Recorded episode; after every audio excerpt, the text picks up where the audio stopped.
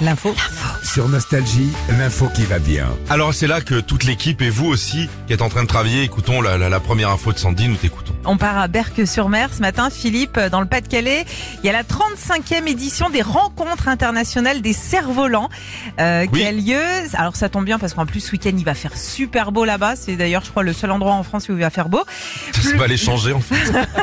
Ils ont le droit une fois. Et une fois dans l'année, on peut manger en terrasse.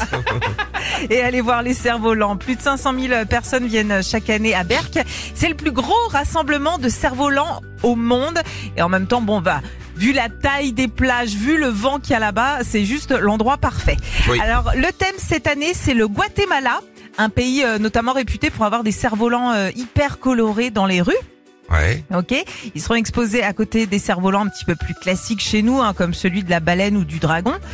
Et euh, là-bas d'ailleurs, euh, on avait vu en 2017 le plus grand cerf-volant du monde. Combien Euh, alors c'était euh, 150 mètres par 75. Mec, j'arrive. Non mais attendez.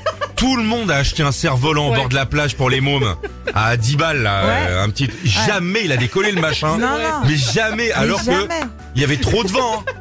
Et Non, c'est- mais- et non mais c'est c'est c'est complètement fou. En plus, ce, ce cerf-volant représentait une raie et euh, Une raie de. une raie de 150 mètres euh, par 75. Alors j'en ai connu, mais il était tard.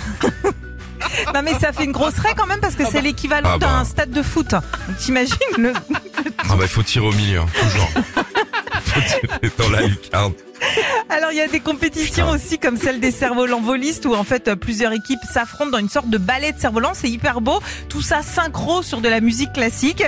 Donc si vous êtes dans le coin, bah, Bah un oui, petit vaut conseil. mieux que les démons de midi, les démons de midi, les démons de minuit. La la la la la la la la, tu vois le truc qui sert à rien. quoi.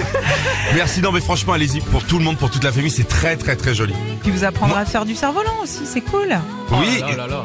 ah c'est super. Non mais franchement Ouais, c'est ah, c'est un galère. sport. ce- C'est Ah ouais. galère. Ouais. Retrouvez Philippe et Sandy, 6h-9h sur Nostalgie.